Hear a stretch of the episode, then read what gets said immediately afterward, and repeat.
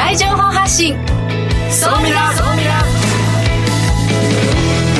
リスナーの皆さんこんにちは。大野康則です。榎木のり子です。この時間は総ミラ相対的未来情報発信番組をお送りしてまいります。ニュースや情報をもとに仮説を立て予測することが可能な相対的未来につながるヒント。総ミラをいち早くリスナーの皆さんにお届けしていく情報番組ですパーソナリティは大野康則さんです。よろしくお願いいたします。よろしくお願いします。そして日本能率協会総合研究所マーケティングデータバンクエグゼクティブフェロー菊池健二さんです。はい、えー、菊池健二です。今日もよろしくお願いします、えー、今日はですねこの1月出ました。とっておきのランキングデータをご紹介したいと思ってます。よろしくお願いします。さあそして本日未来コンパスゲストはこの方ですヤフー株式会社ヤフーテックアカデミー推進室室長の佐野光さんです。よろしくお願いします。よろしくお願いします。総ミラでもね何度かそのエンジニアが足りなくなってきてるっていうお話、えー、させていただいていると思うんですけれどもそのエンジニアを育成するためのオンラインプログラミングスクールを開講されましてなぜヤフーが作ったのかどんなサービスなのか後半ですねたっぷりお話をお聞きしたいなと思っています。それは誰でも参加できるスクールなんですか？誰でもです。すごい楽しみですね、ね、ありがとうございます。さあこの番組は YouTube でも配信しています。YouTube はラジオ日経の番組サイトからご覧いただけます。こちらもぜひチェックしてください。それでは番組スタートです。この番組は日本能率協会総合研究所あつらえの提供でお送りします。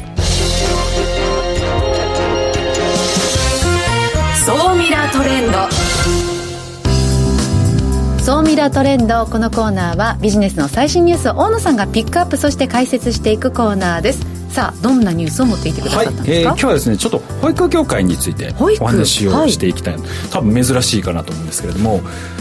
1月24日今年のですね2023年1月24日に保育の ICT に関する検定ができたんですね、うん、でなんでこんなものができたのかなっていうと今その保育園をその ICT 化するっていう流れが非常に進んでましてそういった保育士をまあ育成するためにこの検定っていうのがまあできたと。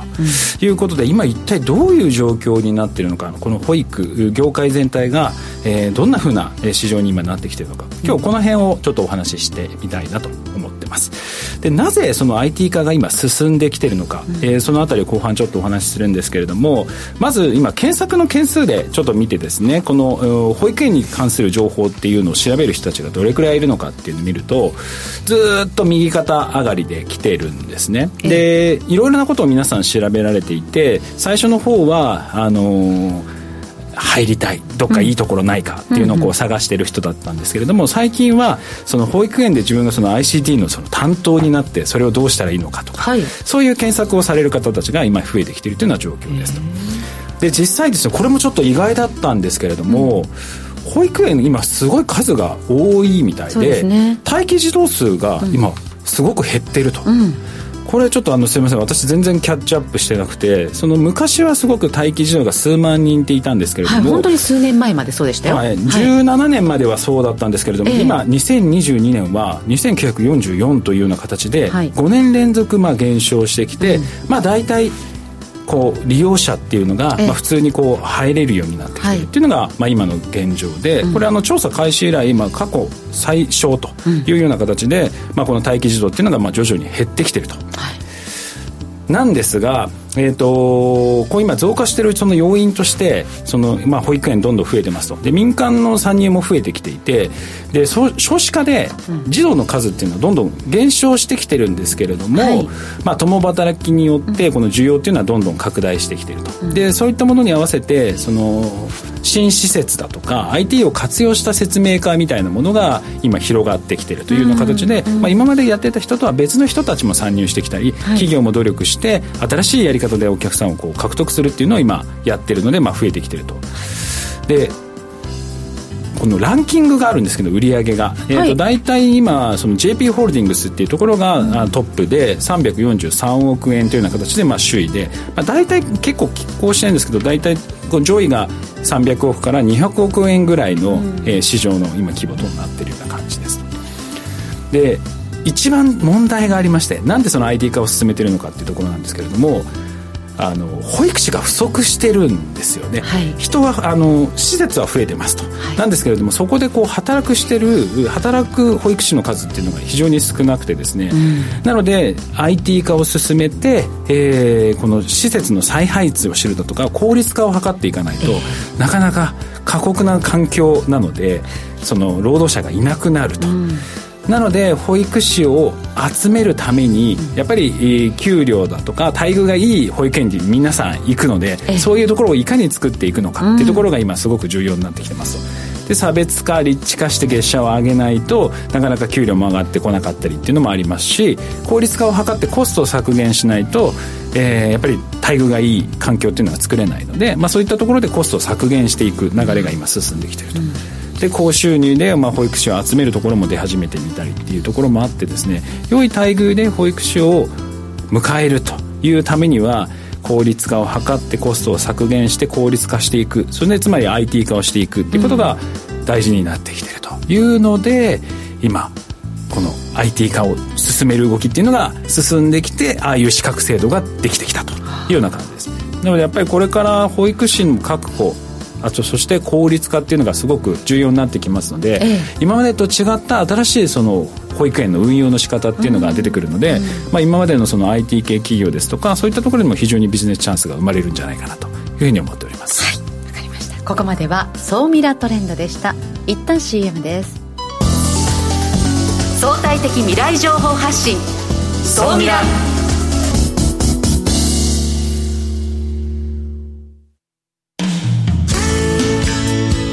組織の未来創造のために今最も重要なテーマの一つが事業開発です。その事業開発を支援すべくスペックホルダーと日本能率協会総合研究所あつらいの3社が新サービスをスタートしました。まずは総ミラウェブサイトから「モンジュ MONJU プロジェクト」のバナーをクリック。専用サイトからご相談ください。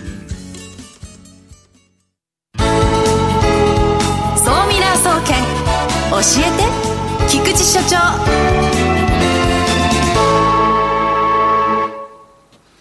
最新データから未来がわかる、総ミラ総研教えて菊池所長のコーナーです。菊池さんよろしくお願いします。うん、はい、えー、今日もよろしくお願いします。はい。えー、早いもので78回と、まあ1月も下旬なわけなんですけども、今年も出ました。未来を読むために重要なランキング。うん、ということでですね、ちょっとヒントになるデータをお見せしたいと思います。うん、はい。今回のデータ、えー、このランキングデータはですね、あ日本企業は今回は4社ランクインしましたね。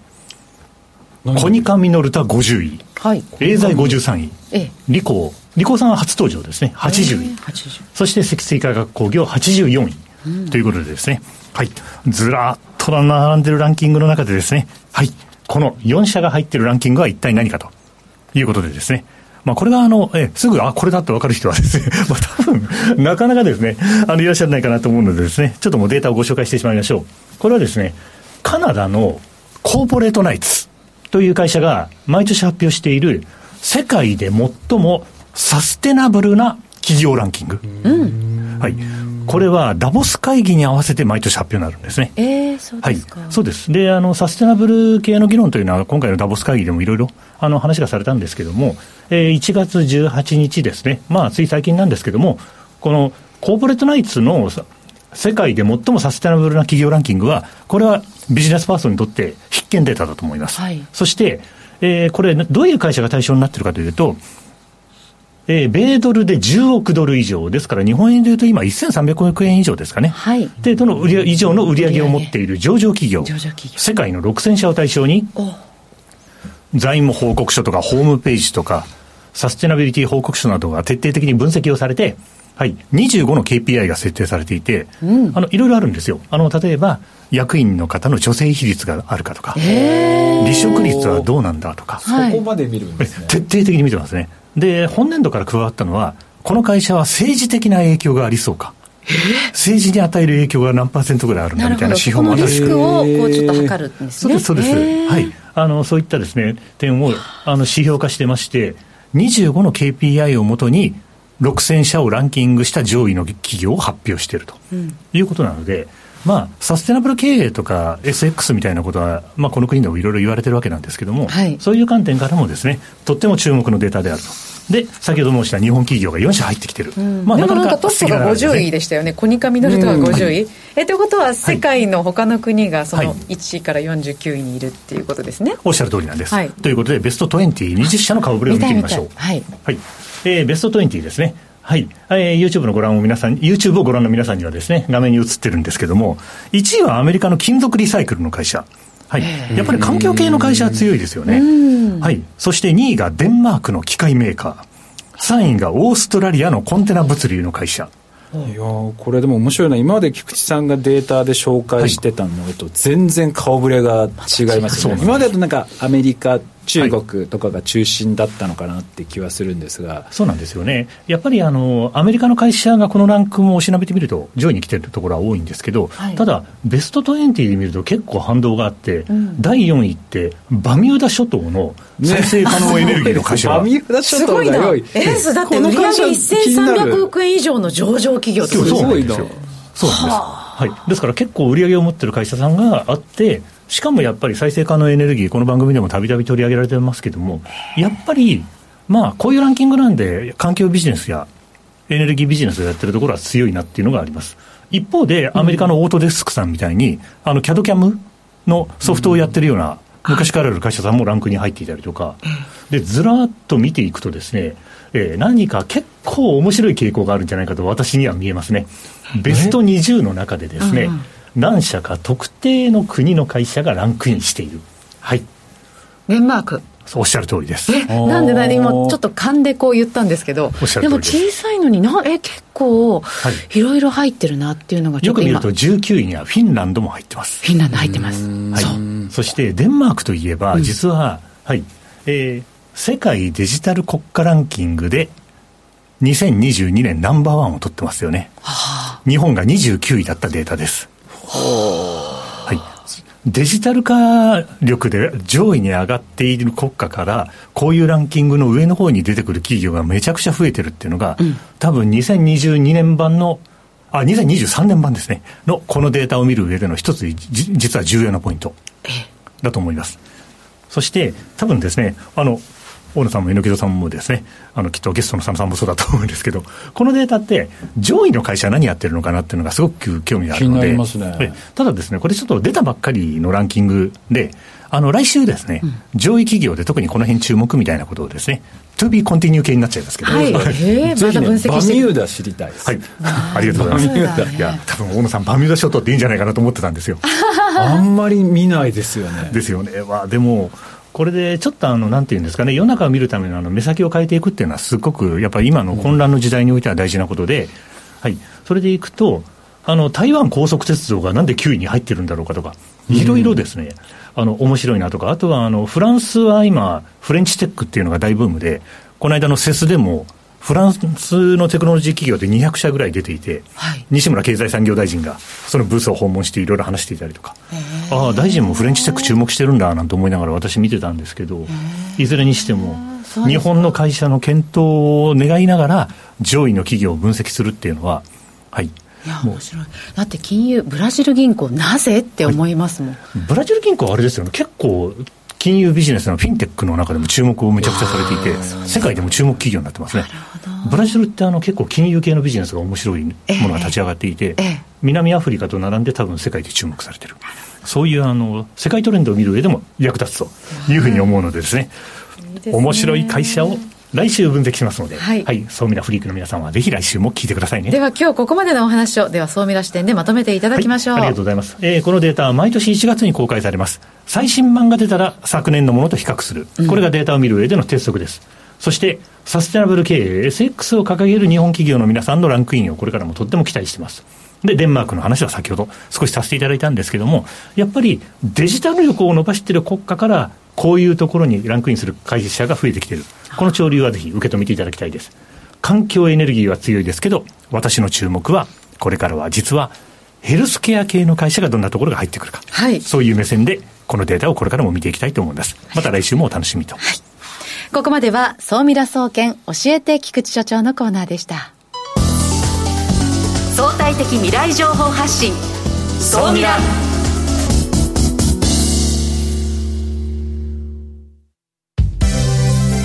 ここで JMA システムズグループのあつらいからのお知らせです。ウェルネス経営にもっとワクワクを。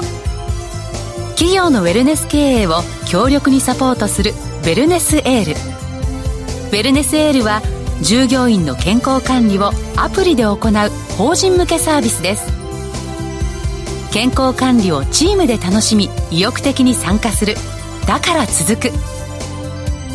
新しいウェルネス経営の形をウェルネスエールが提供します詳しくは「ウェルネスエール」で検索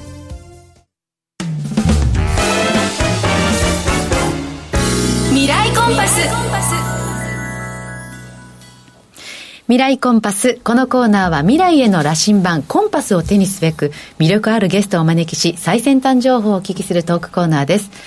本日のゲストを改めてご紹介いたします。ヤフー株式会社ヤフーテックアカデミー推進室室長の佐野光さんです。よろしくお願いいたします。よろしくお願いいたします。そうヤフーがねオンラインプログラミングスクール始めたんですよね。で面白いのが未経験から。未経験からですよ、はい、4か月で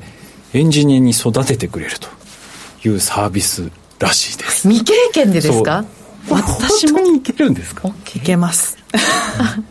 ええのきのさんでも？もちろんです。本当に多分知らあんまり知らない4ヶ月でで？もちろんです。もちろんあのご本人のやる気と、はい、本当にあのプログラミングを学びたいっていう意欲は当然大事になってくるんですが意欲がある方であれば。4か月でえ何時間ぐらいのこう勉強時間になるんですか？ありがとうございます。学習時間が全部で320時間になっているので、まあ、1日にならすと平均で23時間ですかね。あ結構まあでもしっかりですね。1日23時間その時間を割いて4か月これはあのどどうやってそれを学習するんですか？なんか行ったりとか完全オンラインでやられるありがとうございます。完全にオンラインになるのであの学習システムのアカウントを皆さんに発行させていただいてそのオンライン上であの自己学習も進めていただきつつ専属の講師がつくのでその講師との週2回の課題レビューだったりとか、うん、メンタリングを通じながらあのどんどん学習を進めていくとような形ですね。じゃあそのシステム的に受講するだけではなく人がついてその人がメンターというような形でサポートをしてくれるっていうはい。あとはですねやっぱりあの未経験からだとそもそもどこから質問していいかわからないだったりとか、う。ん、あと週2回だと難しいっていうところもあるので週2回の面談以外でも、まあ、常にチャットサポートっていう形であの聞ける体制だったりとかあとあの常時あの接続できる Zoom みたいなものを設けていて、何かあったらあのいつでも問い合わせをいただきつつあの学習ができるような体制を整えています、うん、ね、番組の冒頭でこれ誰でも受けられるヤフーのそのテックアカデミーというふうにおっしゃってたので、うん、だから社内の中の人材を育てるわけではなくて社会の IT 人材を育てるためのものってことですよね。おっしゃる通りです。はい。でこれはあのライバル会社の人が来ても大丈夫ですか？いいですよね。もちろんです。はい。えそっかえちなみにあの、まあ、でもこういうオンラインでそのエンジニアを育成するとか、まあ、いろいろそのスクールってまあいっぱいあると思うんですけど、うん、ヤフーならではのなんかこうポイントっていうのはどこにあるありがとうございます。あの、やっぱり我々も今回ここにチャレンジするにあたって、まあ、ヤフーが関わるならではの意義みたいなところをしっかり設計していきたいっていうところで考えていってるのが、まあ、大きく2つあって、あの一つ目はやっぱり事業会社ですね、ヤフーのような事業会社がプログラミング教育っていうところに携わるっていうのは、まあ、世の中でもあまりないのかなと思っているので、まあ、よりリアルなあの目線だったりとか、より実際のウェブ系企業の働く人の目線を持ったカリキュラムになっているっていうところと、さらにそれに加えて、ヤフーのエンジニア社員もこのコンテンツにあの登場させていただくので、今実際にヤフーのエンジニアとして働いているリアルなヤフー社員ですね、はい、っていうところもこの講座の中であの受講生の方とワンオンワンをさせていただいてお話しするようなそんな設計をしています。それはいいですね、だから実践的に本当にや現場でやってる人ですもんね、まさにはい、今あの、まさに現場でいろんなサービスを作っているエンジニアたちがリアルに受講生の方とあの1対1のお話の時間を設けながら進めるっていう、そんな内容生徒としてはどんな方を想定してこのスクールを立ち上げを行ったんですか？そうですね、それでいくと、あの当初の想定と現状のところ、少しお話しできればなんですが、はい、あの想定でいくと、やっぱりあのこれからあの、まあ、エンジニアになりたいけれども、まあ、これまで学学業の中で学んできてなかったりとか、うん、いわゆるこうビジネス系の職種の方ですね、なんだけども、いつかエンジニアに転身したいみたいな人たち。っていうところをあの主なターゲットというか、にしていたんですが、まあ、実際はそういった方々もたくさん応募いただいて、受講いただけてるんですけど、実際、蓋を開けるとですね、半数ぐらいの方たちは、あのエンジニアにこう転身だけではなくて、あのこのまま今のビジネス職のままで、プログラミングスキルっていうのを自分の教養のために身につけたいっていう方が半数ぐらいだったっていうところは、われわれもちょっとやってみての、ああ、そうなんだっていうニーズを知ったっていうところですね。わかりますね、その気持ち。やっぱり自分がエンジニアになるのは多分もう難しいと思うんですけど、やっぱ知った状態でビジネスで会話するのって多分ちょっと違うと思うんですよ、ね、おっしゃる通りですね。で、もう最近はそのなんか新しいものを作るって時にエンジニアと一緒に仕事をしないっていうのがなかなか少なくなってきてると思うので、うそういう意味ではそれを改めてやりたいって人は非常に多いんじゃないかなという気がしますね。ねまさに応募理由でもそういったコメントがたくさんいただいてるっていうところ応募ってことはやっぱり定員があるんですね。あそうですね。はい。あの今回あの初回のコースの立ち上げをさせていただいたばかりなんですが、まず最初の100名であの上限を設けて募集させていただいたんですがあの反響が大変いただけたので途中で140名に増枠して、はい、なんであの140名増枠した中で今一旦はやらせていただいているっていうところです。それでもこう入ることができなかった方もいた。はいあの応募数があの定員よりもあの上限以上になったので、抽選という形で、はい、まあ、ね、あんまり多すぎると多分そのメンターの数も確保できてないし質がちょっと多分担保できなくなっちゃうから。おっしゃる通りです。まさにであのこの個別にマンツーマンってところを大事にしている設計なので、っていうところとまず初動なので、うん、あのしっかりとしたサービスを提供できる体制をまずはちょっと優先させていただいたっていうところです、ね、価格はどれくらいなんでしたっけ？今回で55万円税込みになります。4か月で4か月。じゃあかける150が売り上げと。140か、なるほど。で、まあ、こういう今サービスがまあ出来上がってリリースされてると思うんですけどそもそもなんでヤフーがこういうスクールっていうビジネスを始めたんですか？ありがとうございます。きとあの立ち上げの経緯でお伝えさせていただくと、あの昨年度からですね、あのヤフーの中で経営体制が変わったタイミングで新しい社内の制度が立ち上がって、どんな制度かっていうとあの未来妄想会議っていう名前の制度なんですが、あのヤフーの社員がヤフーの未来のために、まああのまず日本の未来のために、ヤフーがどんなことで価値貢献をするといいかっていうような、まあ、アイディアコンペじゃないですけど、えー、そういったあの社内制度が立ち上がって、でその中であの一番多く、まあ、アイディアが出た、やったほうがいいっていう話が出たのが教育事業だったんですね。なのでまず社員の声でたくさんヤフーが培ってきたこの IT スキルってところを社会に還元できるんじゃないかっていう声が一番多く上がったところがあって、まあ、それが本当のきっかけですね。はい、ちなみに未来妄想会議っていうのは誰でも社員であれば応募できるはい誰でもです。で、そこでこうアイディアとして、まあ、こう教育事業がいいんじゃないかっていうふうになって、はい、そこから実際どどういうふうになっていったんですか？そうですね。その後はですねあのまず未来クリエイティブセンターみたいなところが、まあ、同時に組織としてありまして、で、その組織が実際に出てきた社員のアイディアの種を、まあ、事業化するために、あの、経営層と壁打ちをしながら、あの、本当にサービスに点として展開できるかっていうようなですね、企画設計をして、で、その後は、まあ、経営が、まあ、実際にこれはヤフーとしても役に立てる事業であろうというところの意思決定があって、あの、プロジェクトからまあ本格の事業に展開していったと。でそのタイミングであの私今の人事部にいるんですが、はい、あのこの事業は人事部がリードしてやってみるっていうことになってあの私はそこから入らせていただいたっていうところになります。なかなか人事部がやるってなかなか IT そんなにわからなそうな雰囲気ですけどあのちょっとあの私もねまだその学習教材は見てないで何とも言えない佐野さんは4か月受けたらもう、ご自身もばっちり分かるっていうような感じにやっぱなるっていうのは分かりましたか？はい。あのただ正直すごく熱意を持ってやらないと難しい内容では正直ありますだって320時間でずっとね続けないとまあ卒業ということにできないですもんね、はい、1日2時間ってまあまあまあまあ23時間ですよ。23時間で320時間、はい、ただ実際に私はもちろんあのシステムの内容でしたりとか中身をこう作る中で私自身も、まあ、変なし未経験者なので、はいはい、こう見ていてあの本当にじっくりやってることさえできればちゃんと転身できるなっていう内容になってるっていうところは事実かなと思ってます。そっかもう知るだけではなくて転身転職みたいなところも考えられる、はい、です。えー、すごい。いいかもしれない。ねそれでえ転職を支援して要はそこでもマネタイズする仕組みっていうのを入れてる感じなんですか、はいそうですね。だからヤフーとしては月額の料金とそこで、えー、育ったエンジニアが転職したらそこのフィーが入るはい人材紹介料というところですね、はい、えー、でもその斡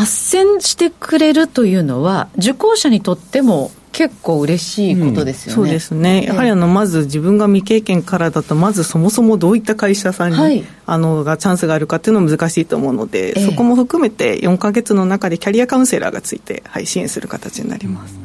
うん、あのさっきのその、まあ、企画アイデアコンテストって多分他の会社さんもいっぱいやってると思うんですけどその中でちょっとちらっと役員の方がジョインして一緒に考えるっていう話だったんですけど、それもう役員の人がそのアイデアが出た時から入って一緒に事業を作って、はい、あもうそうです、はい、うちのトップの,、はい、あの役員陣がもうフルコミットで あのアイデアから事業化まであのコミットして一緒に進めています。はい。なるいやなかなかそれもすごいなと思ったんですけどちなみにその企画を考えて、まあそのえー、通りました、うん、こんな事業やりたいですってなってから実際リリースまでの時間ってどれぐらいだったんですか？そうですね、本当に社内の未来妄想会議があって、まず本当に本格事業化しようってなったところまでが3か月で、そこからあの実際の事業の立ち上げがさらに3か月っていうところなので、トータルすると、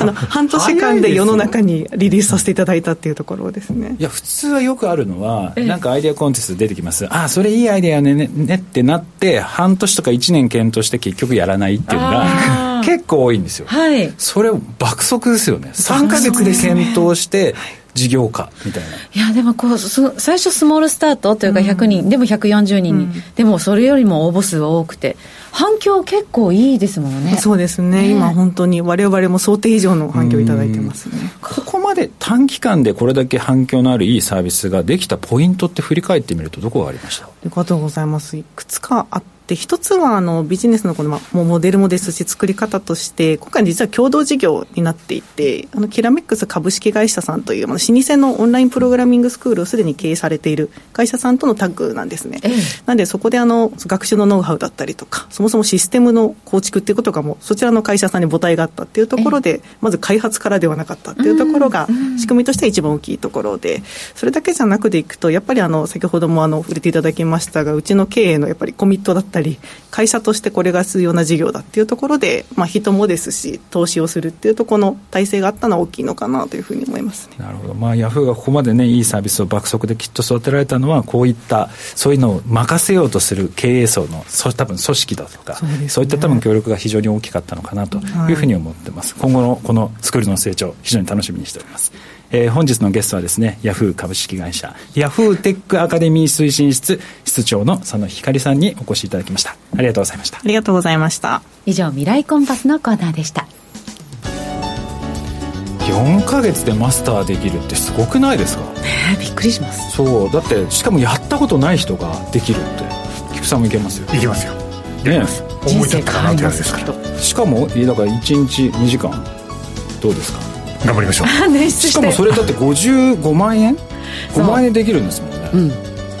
これちょっと3人でじゃあ。3人でやってみますか。4か月ですもんね。頑張れるかもしれない。ありがとうございます。はい。ぜひこれ注目してやっていきたいなと思ってます。で次週はですね、はい、LG 電子の方に来ていただきまして LG 電子が今なぜ日本でこれだけ成長したのかそのあたりをですねたっぷりお話をお聞きしてみたいなと思っております。次週も楽しみにしていただければなと思います。今週も榎倉さん菊池さんありがとうございました。ありがとうございましたこの番組は日本能率協会総合研究所あつらいの提供でお送りしました。